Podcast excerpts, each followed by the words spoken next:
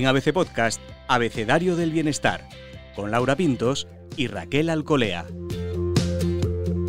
Bienvenidos, bienestarios. En esta primera temporada del podcast Abecedario del Bienestar hemos recorrido 23 letras buscando fórmulas, inspiración, consejos y reflexiones para vivir mejor.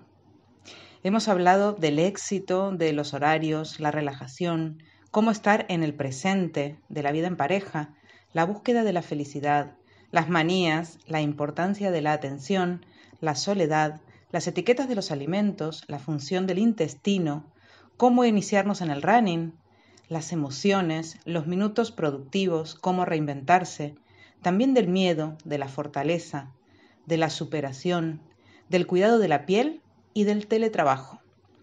Hemos compartido además lecturas motivadoras para superar estos tiempos difíciles. Gracias. Hoy queremos daros las gracias a todos los escuchantes que han hecho del podcast de ABC Bienestar un éxito y que lo han convertido en uno de los más demandados en las distintas plataformas. Gracias a los expertos que se han prestado a estas conversaciones con nosotras y a compartir sus conocimientos.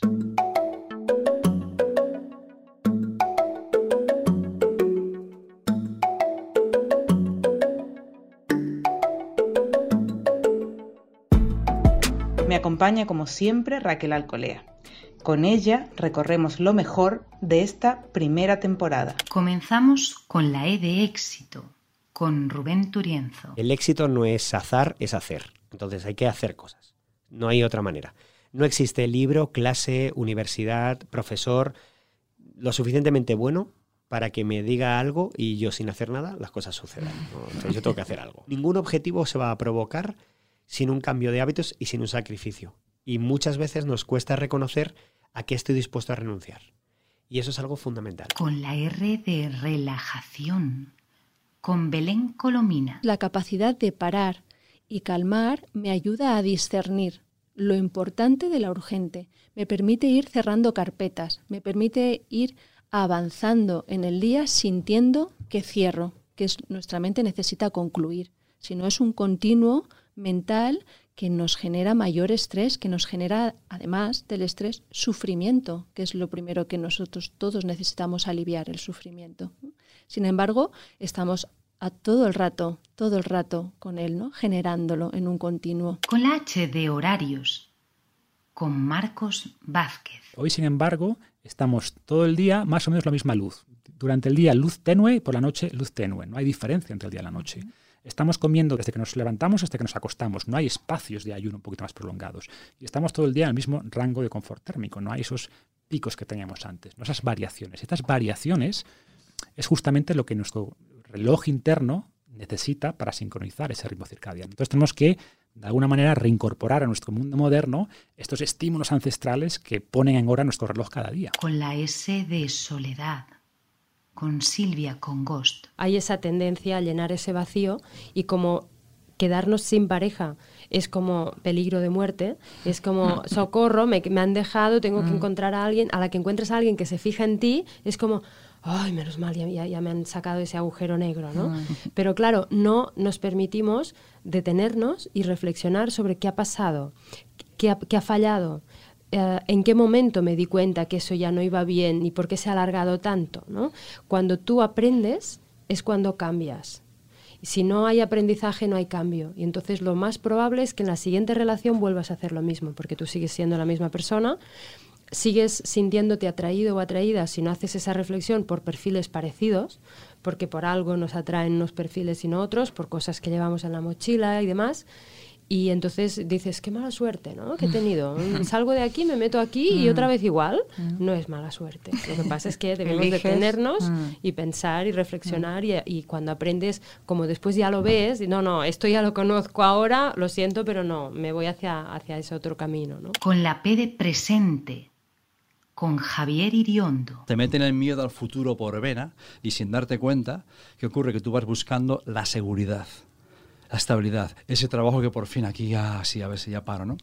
Y es como que cuanto más necesidad tengas tú de la seguridad, mucho más vas a sufrir en el presente, porque la búsqueda de la seguridad provoca un montón de inseguridad en el presente, porque todavía no tienes lo que supuestamente un día te va a dar la seguridad.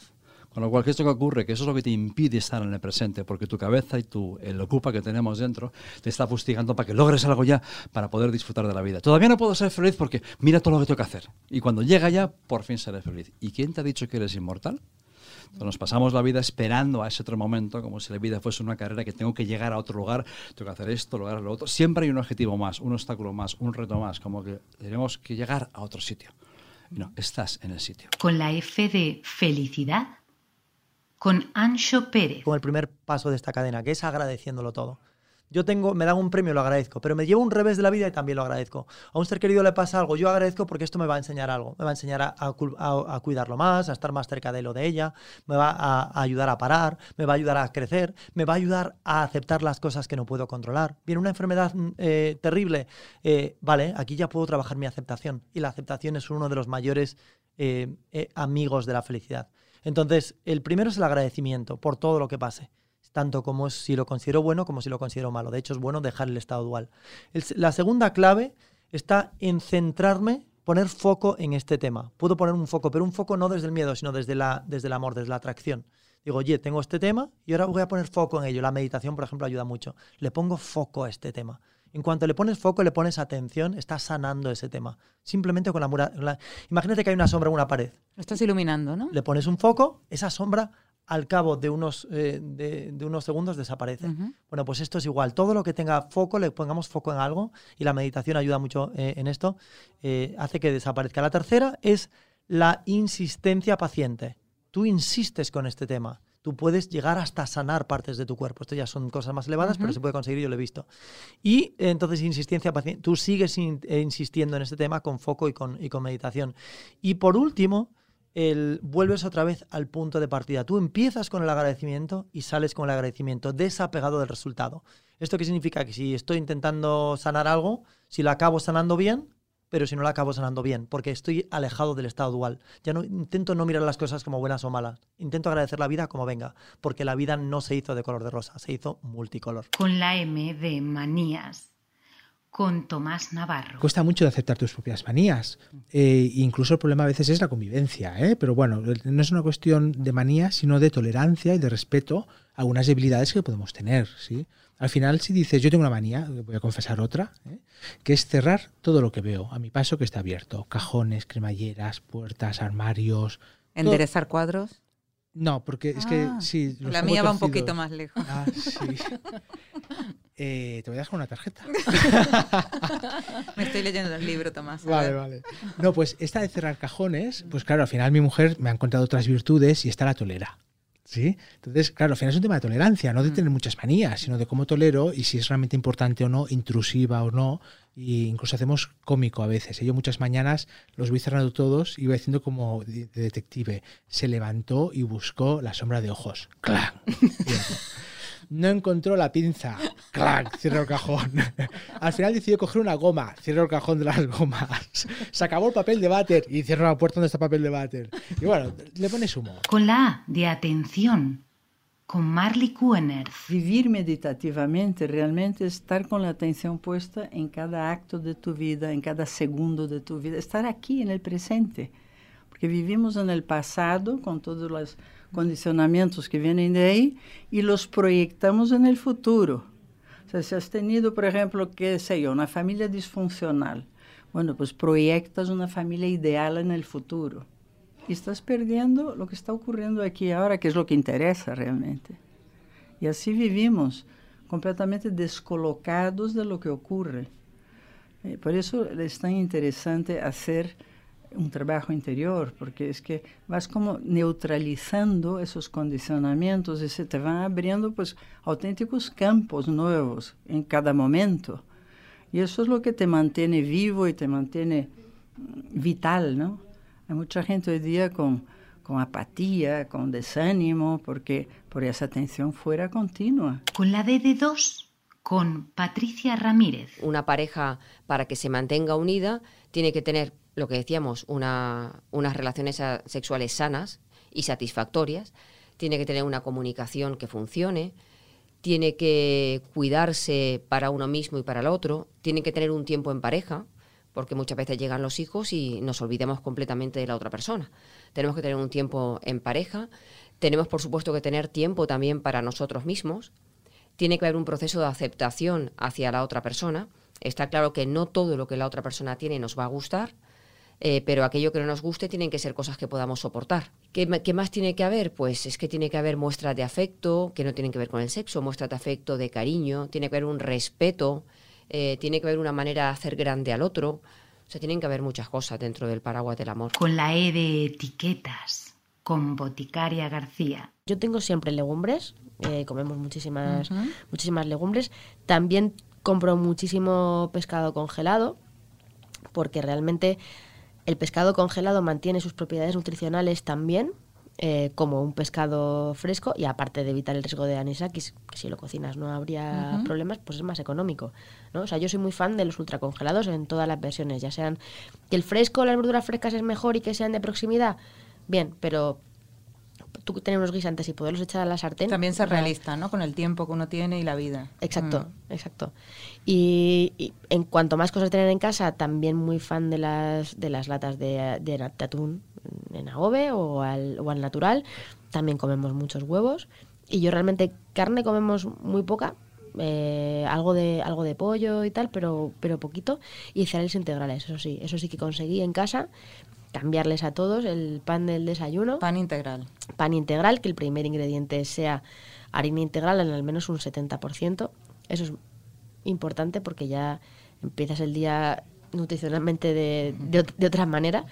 Y de verdad que no es, no es tan complicado. Cada uno tiene que adaptarlo a sus gustos. Con la I de intestino, con Ángela Quintas. Sí, es verdad que hay síntomas que relacionamos muy claramente con que algo está funcionando mal, ¿no? Desde gases, estreñimiento, diarrea o de, de repente empezarme a hinchar como un globo al final del día y ahí claramente pensamos algo está funcionando mal, pero luego es verdad que hay otras patologías que no pensaríamos, otros síntomas que no pensaríamos que están relacionados con nuestro intestino.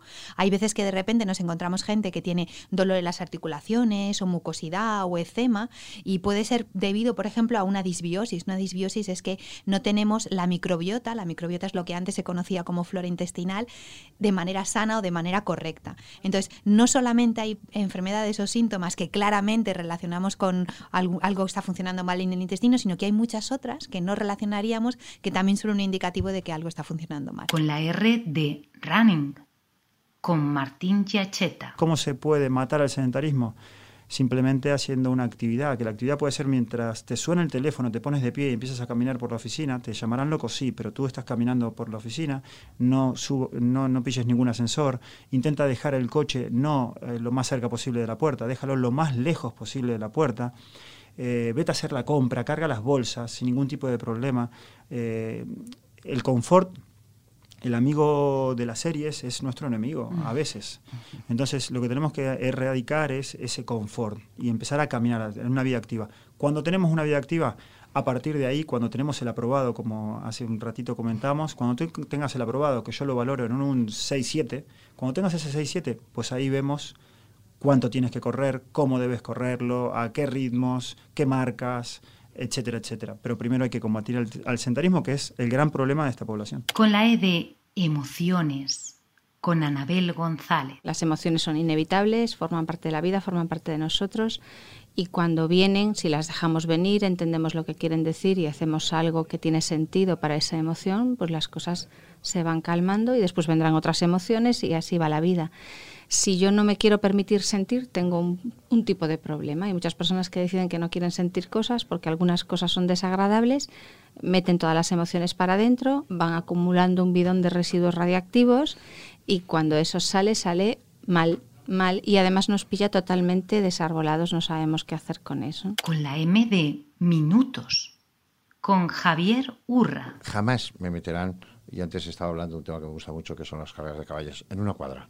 No, no, no, no. Independiente, autónomo, eh, agradecido porque llueve, agradecido porque hace sol. Es decir, la vida en gran medida es una actitud, con C.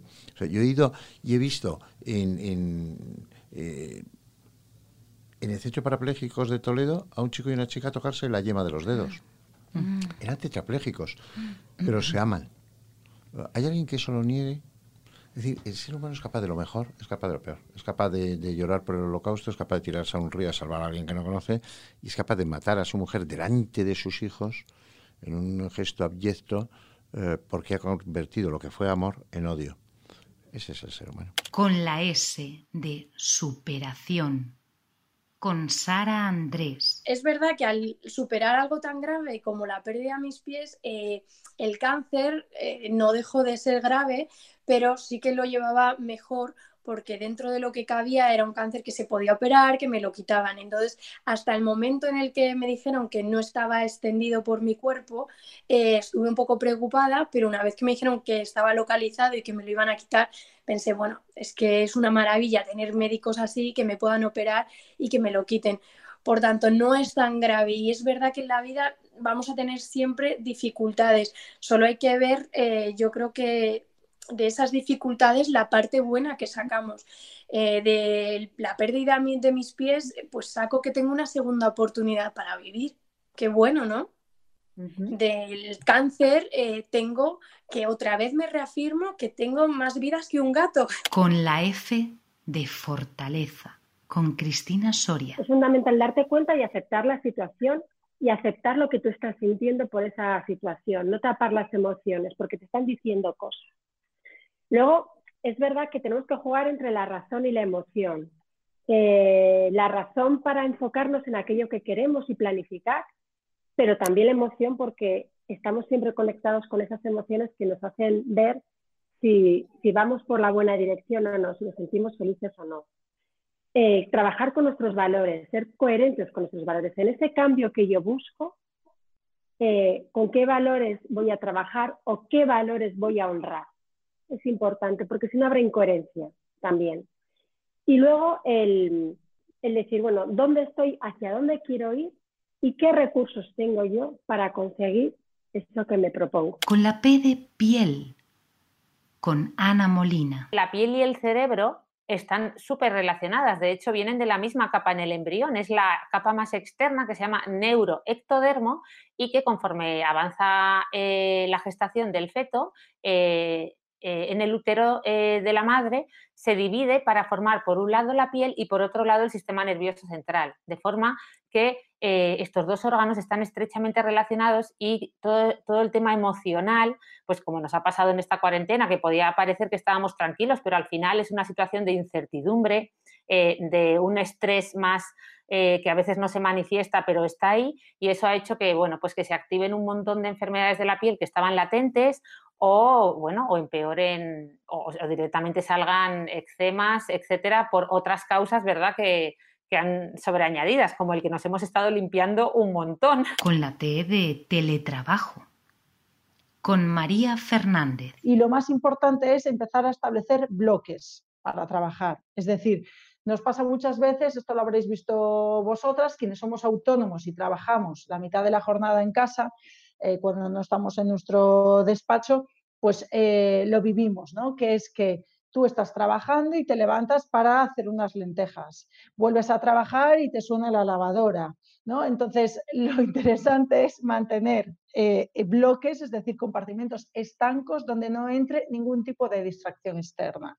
Inclusive, y de esto quiero poner especial atención en esto, inclusive el móvil porque el móvil es nuestro gran sumidero energético, con todas las personas que están detrás. Es decir, nuestra madre, que como se cree que estamos teletrabajando, nos puede llamar tres veces al día, nuestra mejor amiga que está deprimida, etcétera, etcétera, etcétera. Con la R de reinventarse, con Mario Alonso Puig. La atención hay que ponerla en dos sitios. En lograr lo que quieres en lugar de evitar lo que temes. Eso es lo primero porque la mayor parte de las personas están constantemente enfocadas en evitar lo que temen. Esa energía es muy destructiva, tremendamente destructiva. Hay que enfocarse en lo que uno quiere. Y segundo punto, ¿dónde poner la atención? En el aquí y en el ahora. Fijaros, la investigación que hay en el campo de la atención muestra que cuando una persona está distraída, es incapaz de manejar datos de forma simultánea es incapaz de eh, captar toda la información que existe. Incluso su sistema de defensa, su sistema inmune, cae pero hasta en un 14%, que esto es una barbaridad. ¿Quién, quién hubiera pensado hace años que la atención tenía que ver con el sistema de defensa del cuerpo? Entonces, ¿dónde ponemos la atención? En lo que quieres, no en evitar lo que temes y en el aquí y en la ahora. Con la M de miedo. Con Ana Belén, media aldea. Cuando sentimos el miedo, pues se activa nuestro sistema nervioso y bueno, pues a veces nos puede dar por quedarnos paralizados ¿no? ante una noticia que a lo mejor no esperamos, nos quedamos en shock y luego al rato reaccionamos o de repente esa, esa misma eh, reacción nos puede hacer estar como muy nervioso y querer solucionar esto que, que, nos ha pasado, ¿no? Pero en realidad el miedo, por lo general, eh, una de las cosas que, que, nos lleva a hacer siempre es evitar. Es decir, cuando vemos que hay algo que nos está poniendo en peligro, la propia reacción que tiene el miedo para poder protegernos es la de evitar hacer eso que nos da miedo, ¿no? Por ejemplo, si tengo miedo a conducir, pues mi miedo lo que me va a mandar ese mensajito de no lo hagas, ¿no? ¿Para qué? ¿Qué necesidad tienes de ponerte ahora a ese mal rato?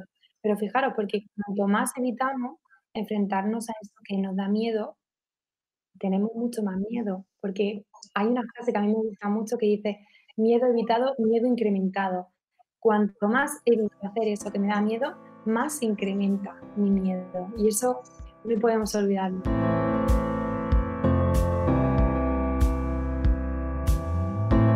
Nos vemos en la temporada 2 del podcast Abecedario del Bienestar.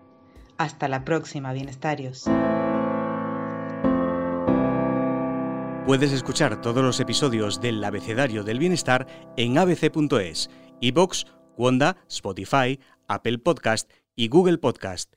Y no te olvides de seguirnos en las redes sociales ABC-Bienestar.